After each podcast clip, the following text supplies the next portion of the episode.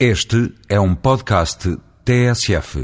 Aparentemente chegou o bom tempo e com ele viramos para o mar, já não com uma perspectiva economicista das pescas, mas numa perspectiva do lazer, das praias, dos banhos de mar, de presenteiros passeios de barco, quem sabe de uma primeira experiência de mergulho subaquático.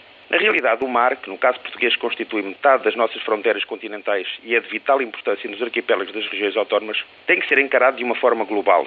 A riqueza do mar não se restringe às pescas. É fundamental para o turismo nacional e internacional, para os transportes de pessoas e mercadorias, para os esportes náuticos e também para uma componente tantas vezes ignorada e que merecia melhor atenção a da fonte de riqueza de produtos naturais que se podem extrair de organismos considerados por vezes como produtos menores, e falamos de algas, esponjas, lesmas do mar, etc.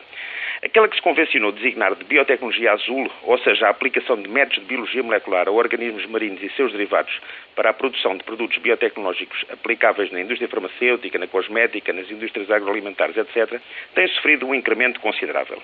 São inúmeros os casos de potencial exploração destes recursos. A aplicação de produtos bioluminescentes, ou seja, o aproveitamento da capacidade de certos organismos vivos para a produção de luz, a exploração de genes responsáveis pela produção de pigmentos naturais para organismos marinhos, a utilização de esponjas como modelo para a produção de nanomateriais, compostos antimalária encontrados em esponjas da Caledónia, compostos com propriedades anticancro e sua utilização potencial para utilização em antibióticos de nova geração e ainda suplementos nutricionais encontrados em plantas marinhas na costa da Austrália e uma vasta panóplia de produtos com aplicação na indústria substituindo processos químicos por processos biológicos mais amigos do ambiente. E quando se olha para o oceano, há que pensar verdadeiramente em sustentabilidade. Não como chavão, mas como bom senso. Ninguém acredita que a atual exploração dos oceanos, através de processos pesqueiros intensivos, possa ser sustentável a longo prazo. Não é imaginável que o esforço de pesca atual, muito superior à capacidade natural de regeneração de estoques, possa prosseguir sem hipotecar os estoques de pesca das gerações vindouras.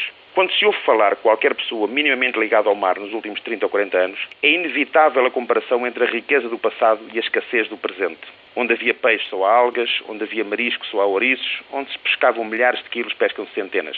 Uma das possíveis soluções para alimentar a população sem perigo de extinção dos estoques de pesca passa pelo aumento da indústria de piscicultura ou aquacultura, ou seja, a cultura de peixe em ambiente confinado, seja em tanques em terra ou em jaulas no mar, tecnologia já disponível em Portugal com bons resultados.